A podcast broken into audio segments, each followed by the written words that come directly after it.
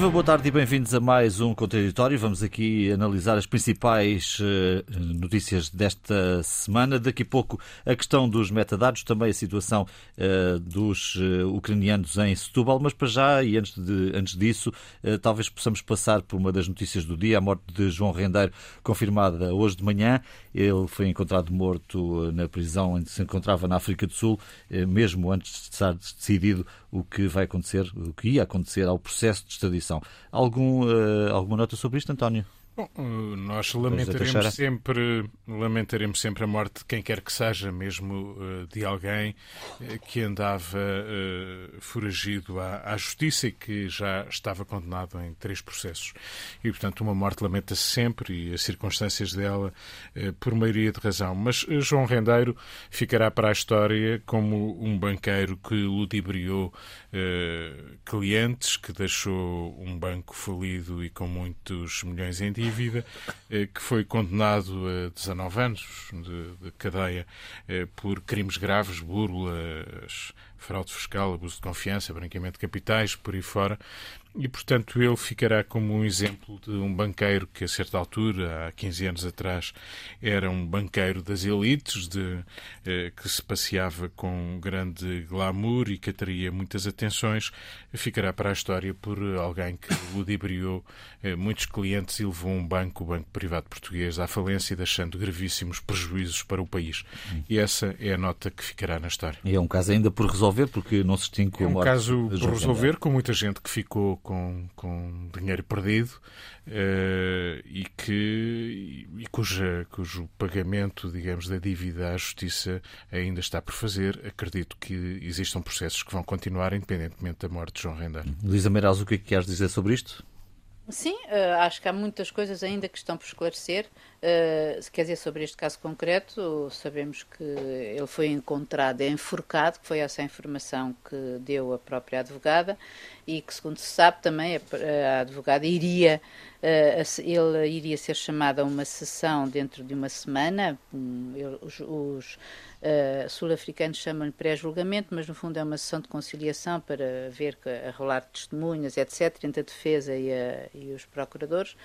Uh, aparentemente, pelo que se soube numa, num statement, numa declaração das próprias autoridades judiciais uh, do Ministério Público sul-africano, ela, ela teria apresentado a sua, a sua um, vontade ou de, de, deixar de patrocinar João Rendeiro, seja como for, é ela que vai agora tratar dos trâmites legais, de, de, de identificar o corpo, etc, etc e por isso não posso deixar de concordar com o que diz o, o, o António. António. que efetivamente um homem que estava condenado a 19 anos de cadeia, que fugiu e que disse que jamais voltaria a Portugal e que ainda, ainda, ainda por cima usou, ainda por cima numa entrevista ainda disse liberdade ou morte, uh, infelizmente parece que a história, de uma maneira ou de outra, uh, uh, escolheu a morte. Não sei se isto é assim ou se foi escolhido,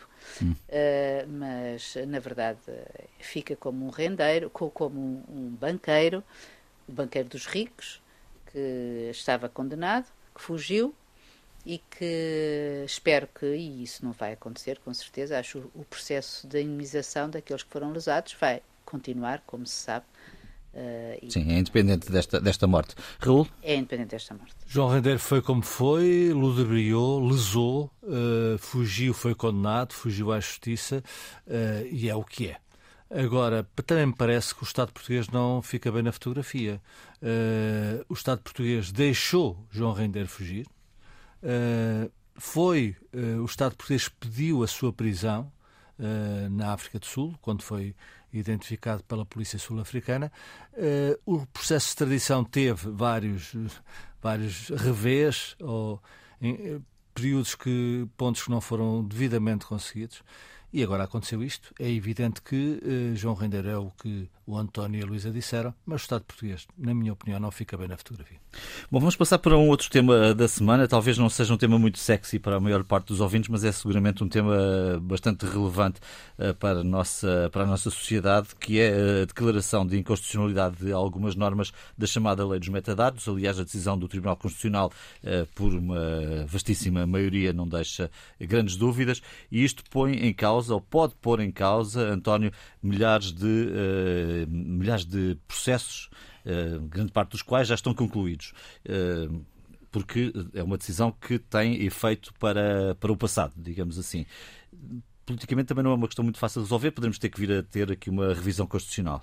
Esta é uma questão complexa que julgo que é difícil que todos nós percebamos completamente.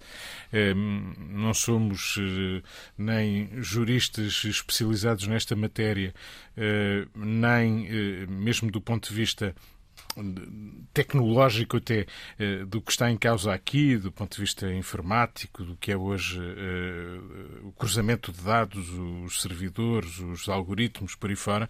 Uh, esta é de facto uma questão complexa, mas tentemos, dentro do possível, simplificá-la para percebermos de que é que estamos a falar. Os metadados são dados sobre dados, são dados que nos permitem chegar a outros dados. Por exemplo, sabendo um número do telefone e permitindo-nos referenciar uma pessoa georreferencial, dizer que esta pessoa que tem este número de telefone esteve num determinado sítio, isso é possível ou através está. de um telefone, ou está, ou esteve.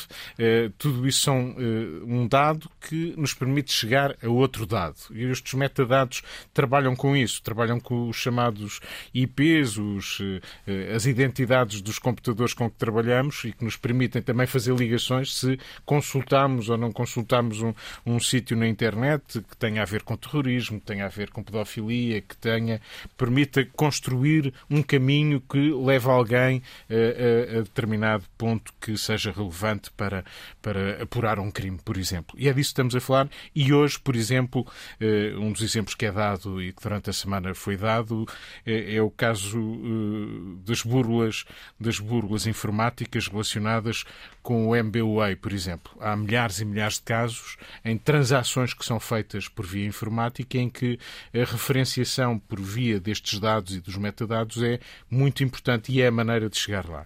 O que é que aqui esteve em causa? Este é um processo longo, um Tribunal Europeu em 2014, já foi há bastante tempo, eh, deixou patente e, e, tomou uma decisão eh, sobre as garantias a dar ao direito à privacidade dos nossos dados, daquilo que nós fazemos, com quem conversamos, que rasto deixamos nas nossas, nos nossos contactos, nas nossas viagens, naquilo que compramos ou não compramos e que tem um rasto informático. Eh, a privacidade é um valor maior que está consagrado em regra nas Constituições e também na nossa Constituição da República. Pois bem, este Tribunal Europeu em 2014 deu primazia uh, à, à, conservação e ao direito à privacidade e pôs em causa a conservação por muito tempo dos dados uh, dos dados que são recolhidos pelas operadoras de, de telecomunicações.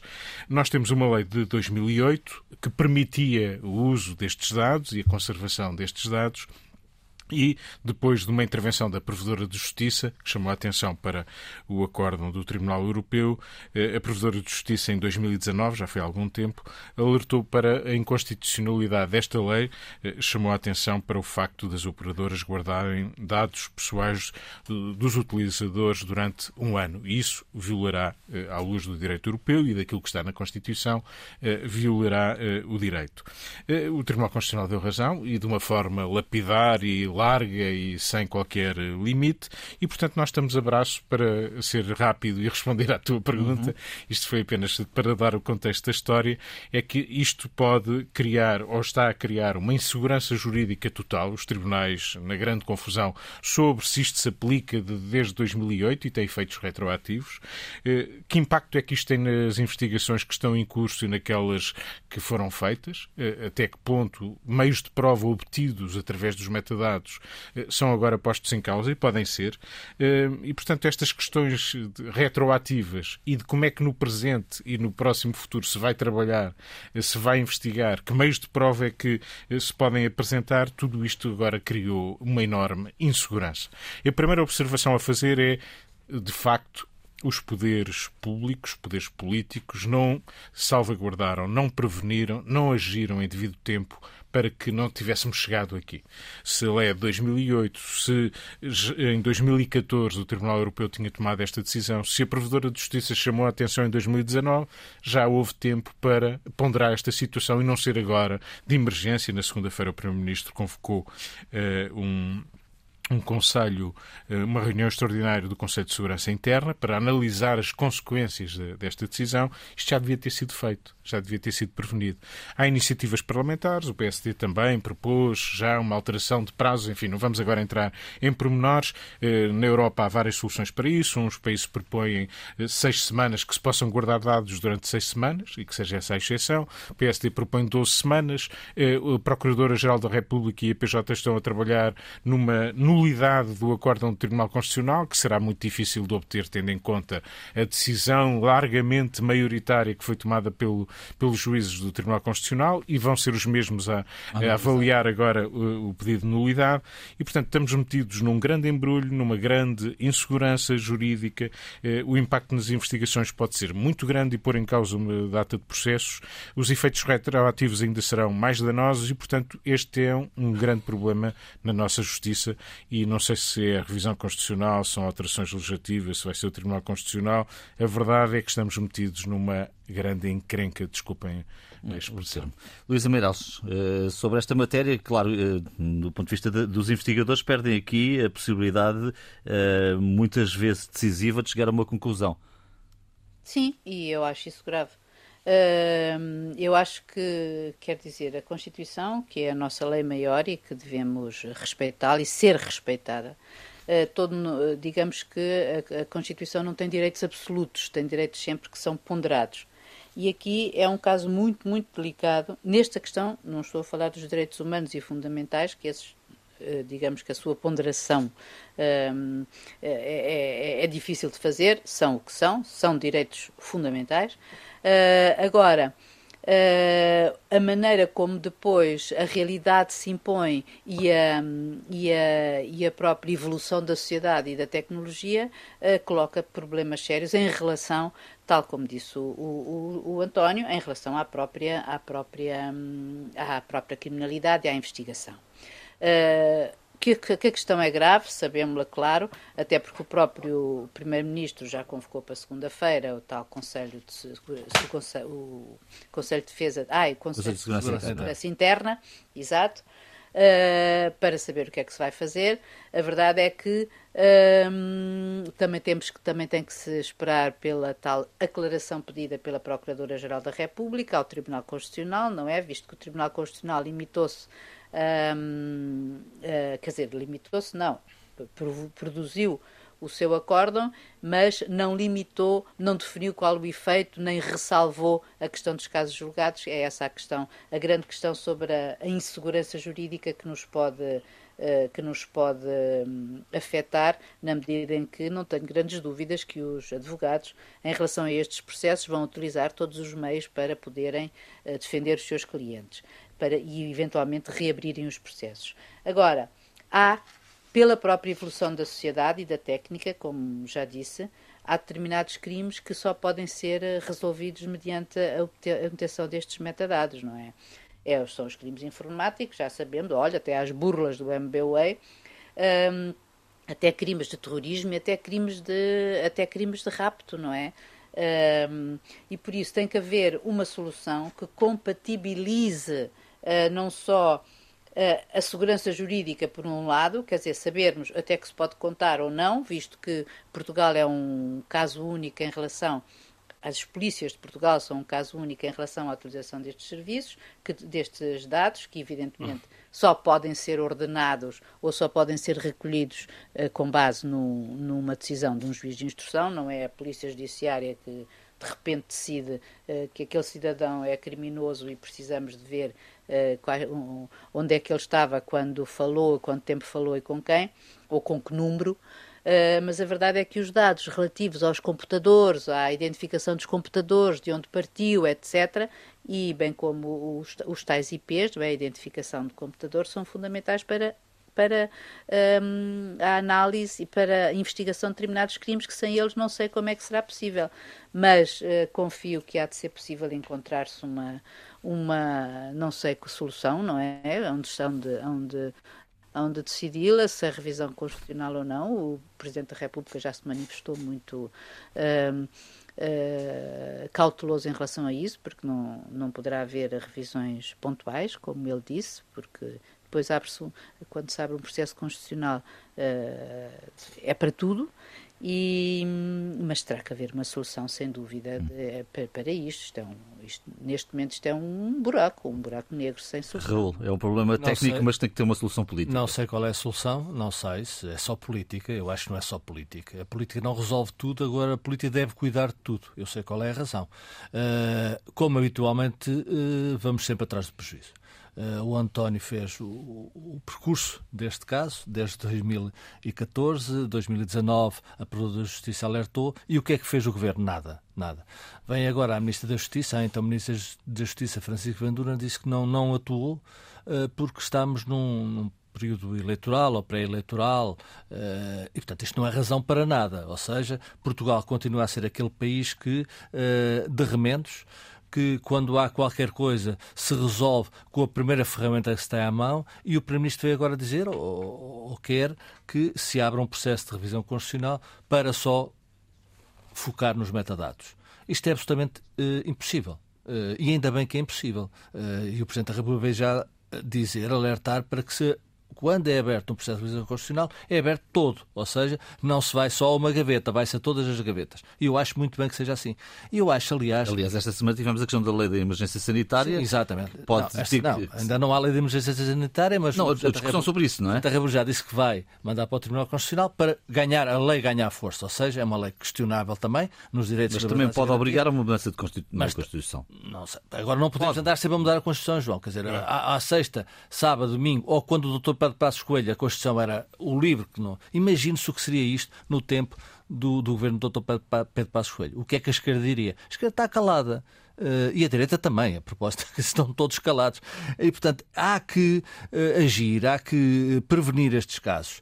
E, e, é evidente que tu disseste, perguntaste que isto tem uma solução política. Não, isto deve ter uma cautela política, uma ação permanente política. Temos que olhar para as coisas, não só cuidar da, da inflação, da guerra, do crescimento económico, do Serviço Nacional de Saúde, da educação. É evidente que isso tem que se cuidar, mas tem que se cuidar também de tudo. E este processo, estes, estes metadados, são usados na investigação criminal. Uh, o, o, investigador pede à, operadora, uh, dá aí o, a folha de serviço deste senhor. E depois, quer dizer, também é fácil demais, ou seja, a judiciário, as polícias também que se adaptar, criar os seus próprios meios para, uh, para agir e para investigar. Eu já disse aqui, para terminar, quer dizer, lamento, acho, fico perplexo quando a Judiciária uh, dá abrigo e utiliza um hacker como o Rui Pinto. Uh, não é isso uma sociedade uh, como deve ser, e é evidente que eu prefiro, já o disse aqui também, um criminoso na rua do que um hacker em casa. E isso é um bem fundamental para a nossa vida de hoje e sempre.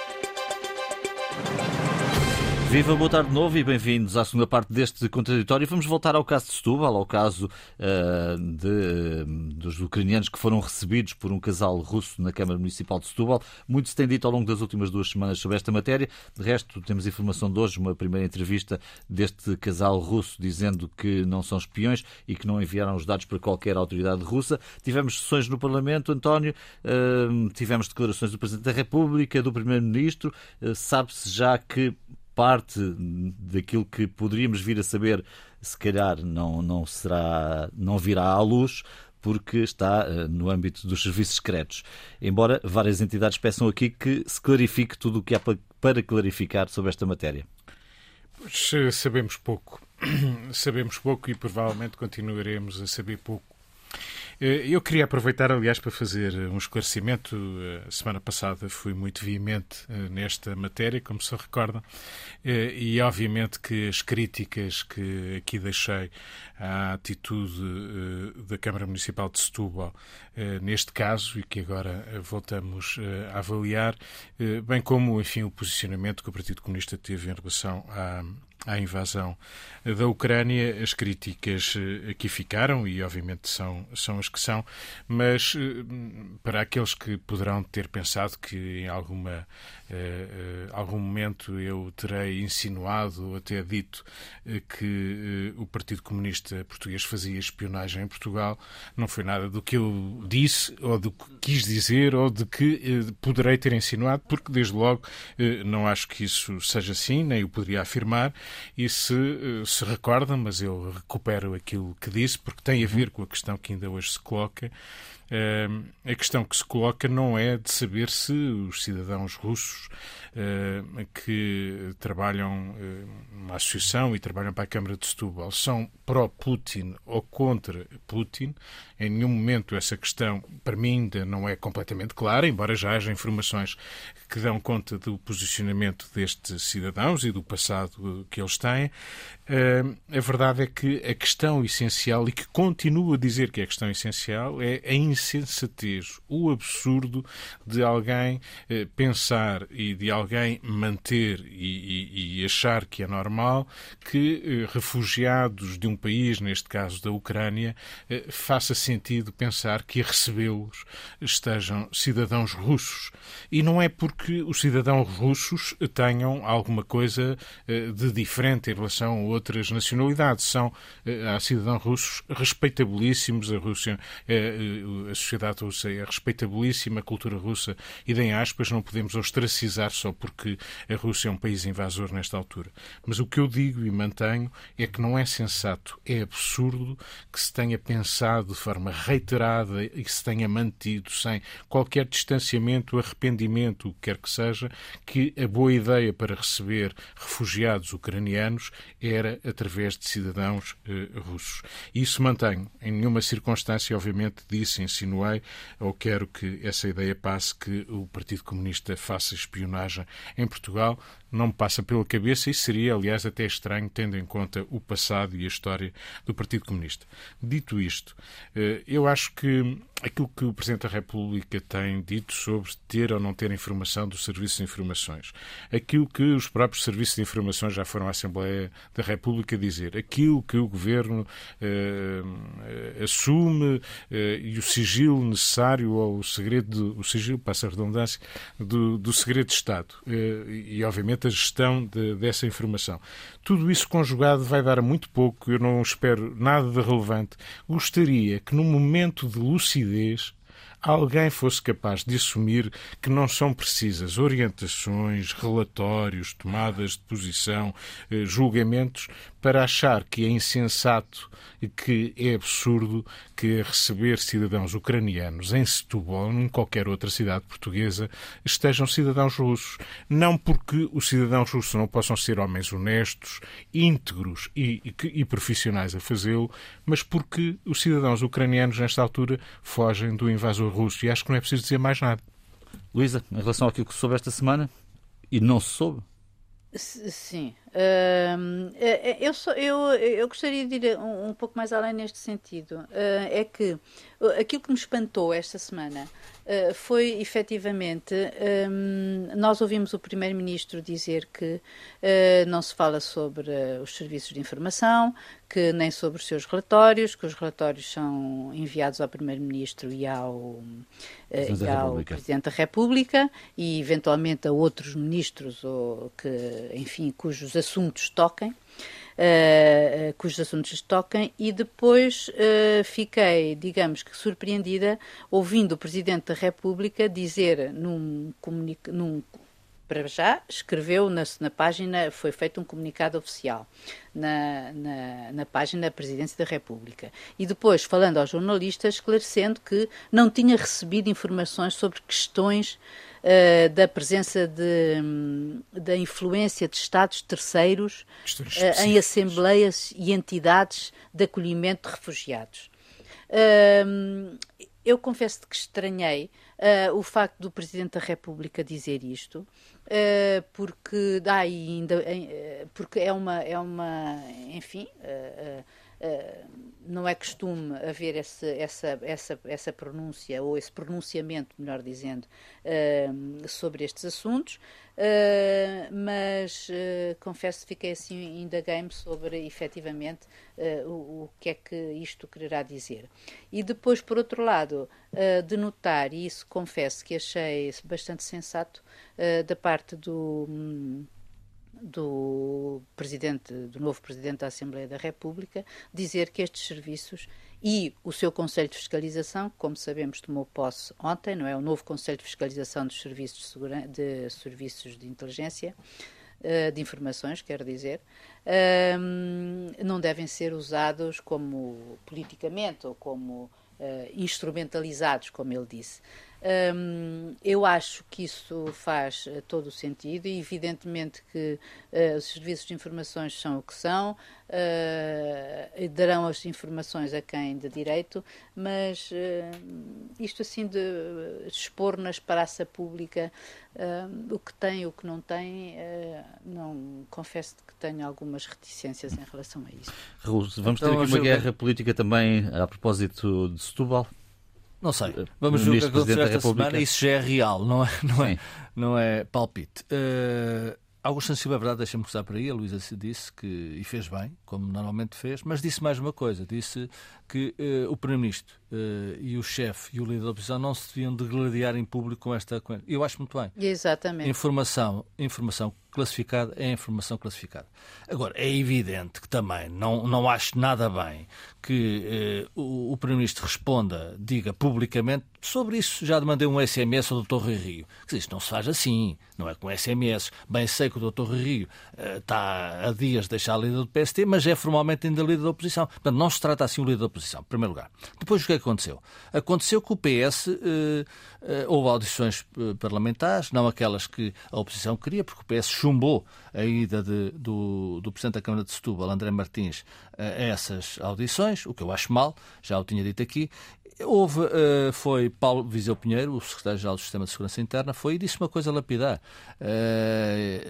A informação a informação circulou por onde devia circular. Não estou a citar, mas é esta a ideia. E, portanto, se circulou por onde devia circular, circulou, julgo, pelo, pelo Primeiro-Ministro, Uh, pelo Presidente da República, embora outra questão desta semana. O Presidente da República veio dizer que não tinha uh, a informação uh, referida sobre as questões de ucranianos diretamente a Setúbal. e isto, obviamente, cria, cria um conflito entre o Presidente da República e o Primeiro-Ministro. Faz-me lembrar o método de tancos, ou seja, uhum. começa-se cada um a tratar, a empurrar para o outro. Agora, é evidente que o que estamos a falar é uma questão grave é informação classificada e, portanto, é grave. Ou seja, e eu pergunto o que é que fez o governo uh, desde 2014, uh, e essas notícias nunca foram desmentidas, quando o senhor Igor Caixin foi uh, vigiado, começou a ser vigiado e observado pelas, pelos serviços secretos portugueses. O que é que fez? O que é que se fez? Aparentemente nada. Não estou a dizer que o Sr. Igor seja um espião ou não seja um espião. É, é conhecida a sua, a sua, o seu gosto pelo, pelo regime do Kremlin, que é absolutamente legítimo, cada um gosta do que gosta, mas quer dizer, o que é que se fez desde 2014? Ou seja, é como uma espécie de metadados. Portanto, só quando, uh, só quando se toca à porta é que se vê que está gente do lado de fora. E, portanto, isto é uma questão de regime, de Estado, uh, que deve ser cuidado, deve ser tratado com todo o cuidado, com pinças, mas é evidente que não pode ser tratado como está a ser tratado eh, uma desarticulação clara entre o Primeiro-Ministro e o Presidente da República. Uma reserva do Partido Socialista em ouvir certas pessoas que deviam ser ouvidas. Uh, foram ouvida a Ministra, a Ministra da Justiça Parlamentar disse isso tem que ser tudo esclarecido, a ideia. Foi ouvido pelo Ministério da Interna que dizia não conheço essas, essas questões. E, portanto, estamos nesta confusão na clareza, que obviamente não contribui nada, nada, mas mesmo nada, para que eh, as pessoas confiem num regime democrático. É por estas e por outras que a democracia vai, vai, se vai estragando e, e o estragar é contínuo. E, portanto, acho que é, eh, e muito importante, muito importante uma vez por todas, que o Governo, eh, e particularmente o Primeiro-Ministro, tenha acesso a estas informações, eh, assuma ou articule com o Presidente da República. Eu não quero que venha para a praça pública, também não quero que venha dizer que mandou um SMS ao líder da oposição, mas quero que se articulem de uma forma em que, de facto, estejam absolutamente juntos nesta questão. Porque senão é evidente que o, o, que vem para a opinião pública é que não há, não há maneira de tratar convenientemente informação classificada. Isso é mau para um Estado, é a defesa do Estado, é mau para uma democracia e é, sobretudo, uma descrença naquilo que são os meios democráticos para fazer, para construir uma democracia de uma forma clara e absolutamente transparente. Bom, desta semana também uh, avanços no processo de adesão da Finlândia à NATO. Uh, a Rússia já veio dizer que o alargamento da NATO e a aproximação da aliança às suas fronteiras não tornam o mundo e o nosso continente mais estáveis e seguros. Não temos tempo para, em profundidade, discutir esta, esta questão, mas claro está aí a reorganização da Europa, a reorganização do mundo, António. Está, esta guerra já deixou, já deixou isso claro. Há novas fronteiras que se estão a estabelecer. E estava, obviamente, pano para mangas. Houve esta semana, eh, na segunda-feira, assinalámos o Dia da Europa, a propósito da Declaração Schuman de 1950, mas também o chamado Dia da Vitória, quando o Exército Vermelho derrotou o exército uh, alemão nazi. Uh, e, portanto, estas duas comemorações deixam bem patente o que está nesta altura em causa e as fronteiras que se estão a mover e que se estão a, a, a consolidar. De facto, Macron, nesse dia, no, na segunda-feira, deixou, recuperando uma ideia que já vinha de Mitterrand, aquela ideia de uma nova comunidade política europeia que ultrapasse os limites da União Europeia.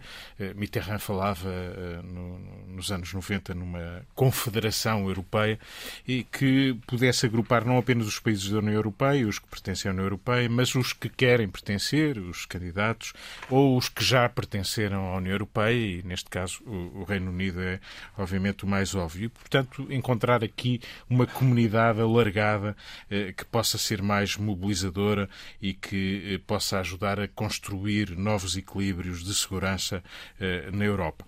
Isto tem um, um, lado político, mas o outro lado, uh, o lado da segurança, da defesa, teve esta semana o avanço do, do pedido de adesão da Finlândia à NATO. Uh, proximamente, no, nos próximos dias, teremos de certo também o pedido da Suécia.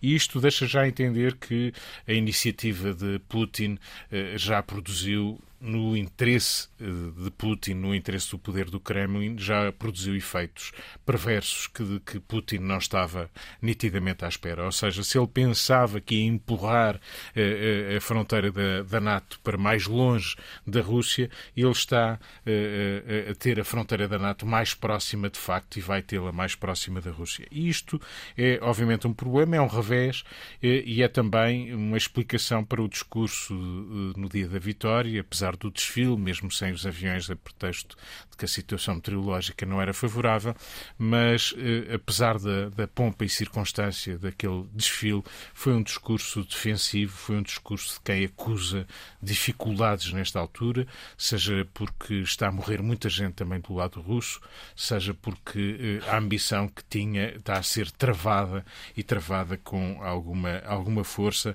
eh, pese embora o custo que tem, está a ter para o mundo e, em particular, obviamente, para, para a Ucrânia. Estamos aqui eh, perante novos tempos, com fronteiras que se estão a mover e com uma Europa que está a pensar eh, como é que se vai reorganizar.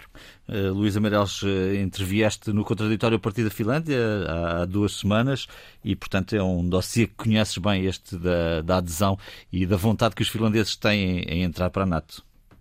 Sim, e, e, e, resta-me dizer, resta dizer que efetivamente essa adesão ou esse pedido de adesão uh, surge até uh, vindo mais das, uh, das como um, um, não sei se foi um clamor social, mas pelo menos uma vindo de é um pedido vindo da sociedade até mais do que uma iniciativa política, como sabemos. Uh, obviamente uh, que isto vai trazer uh, problemas, em primeiro lugar, para a Rússia, e aliás achei exemplar, ou digamos lapidar, melhor que isso, a frase do presidente finlandês, quando respondeu aos jornalistas perguntando o que é que responderia se os russos lhe disserem então porque é que fez isto, e ele respondeu: esta, a culpa desta situação é vossa, olhem-se ao espelho. Uh, eu achei que essa era a definição exata, efetivamente. Não sei o que é que vai acontecer em termos, ninguém sabe, ninguém sabe. Uh, não estou, aliás, em querer que haja que a Rússia tenha poder militar para tentar qualquer outra coisa. Neste momento estamos só pelas ameaças, o que me leva a dizer e a salientar aquilo que realmente a mim me preocupa, é que é absolutamente imperioso sairmos do impasse em que estamos. Ou seja, nós estamos a assistir efetivamente a uma mudança da ordem, desta ordem internacional, uh, em que esta guerra não é apenas uma guerra na, entre a Ucrânia e a Rússia, é uma guerra na Europa e em que a Europa tem que ter um papel maior uh, até na busca de soluções uh, para, sua, para, para este conflito. Tem que ter algum dia. Um, e se neste momento, como o próprio Guterres afirmou, uh, nenhuma das partes parece interessada nessa, solução, porque nenhuma delas uh, em, em, tem neste momento, uh, digamos, certezas de vitória ou consolidação de ganhos para ir para uma mesa de negociações, a Europa tem a obrigação absoluta, absoluta, uh, para uh, tentar fazê-lo e não desistir disso. Uh, Macron tem-no feito. Para concluir, Luísa, sim. Agora junta-se a Alemanha. Uh, não sei se os apelos à guerra feitos por Boris Johnson uh, são uh, exatamente a melhor solução para isto. Raul. Eu tenho muito pouca fé na Europa. O que seria da Europa, neste caso, estamos a falar de uma guerra sem os Estados Unidos. E, portanto, a Europa desarmou-se, a Europa quer conforto, a Europa não é federada e, portanto, este é o resultado. Eh, a guerra também tem resultados e 70% dos finlandeses são a favor da entrada da Finlândia na NATO. E isso foi a guerra que fez isso. Foi a guerra que fez isso. Quer dizer, eles não queriam entrar na NATO por, por razões. Eh, alguns queriam, certamente, por razões que são óbvias, e agora querem entrar por uma questão de defesa e, sobretudo, na minha opinião, de expressar a sua liberdade, ou seja, o direito à escolha. E é isso que não há na Rússia, é isso que não há é, nos regimes autoritários e ditatoriais e na, eh, na Finlândia existe. Isso é muito bom. É evidente que poderá ter consequências. Fala-se muito fala-se muito da reação uh, da besta, uh, Putin. Uh, Agora, o medo é inimigo da coragem e eu acho que é tempo, é tempo de olharmos para esta guerra, uma guerra inqualificável, uh, não é uma intervenção especial militar como ainda diz o Partido Comunista Português, é uma guerra sanguinária e é preciso enfrentar estes, estes sanguinários, uh, Vladimir Putin, e, portanto, uh, a Finlândia quer entrar na NATO, pelas consequências, pelas razões que já aqui expressei, uh, vai ter consequências ou não vai ter, certamente. Há, de certa forma, na Europa, voltando à Europa, uma colagem uh, a certos... Boris Johnson, uh, que estava uh, politicamente com, com muitas problemas, com muitos problemas, agora corre a qualquer sítio uh, disponibilizando o Reino Unido, e bem, o, o, exército do Reino Unido, mas quer dizer, parece-me que agora há uma corrida Uh, há uma corrida de alguns líderes europeus ao sítio onde se, onde se tem que estar presente à hora certa perante uh, a guerra que está a acontecer. Isso, na minha opinião, também revela, mostra a falta de coesão que é evidente em outras coisas também, da Europa, uh, e Putin conseguiu aquilo que não tinha conseguido. Eu julgo que temporariamente, era bom que fosse para sempre, temporariamente foi unir a Europa, uh, e é preciso fazer frente a Putin e, como eu disse, o medo é inimigo da coragem. Bom, na fase final deste programa, o que fica por dizer, António? Muitas Vamos coisas, mas uma delas é a Covid. Esta guerra matou a Covid na, nos holofotes de, dos média eh, em todos os países, mas ela está por aí, não com eh, a mesma ameaça e a mesma força, mas está, está por aí. Em Portugal está a aumentar significativamente, estamos a ter cerca de 25 mil infecções diárias. Eh, a mortalidade está a níveis uh, europeus.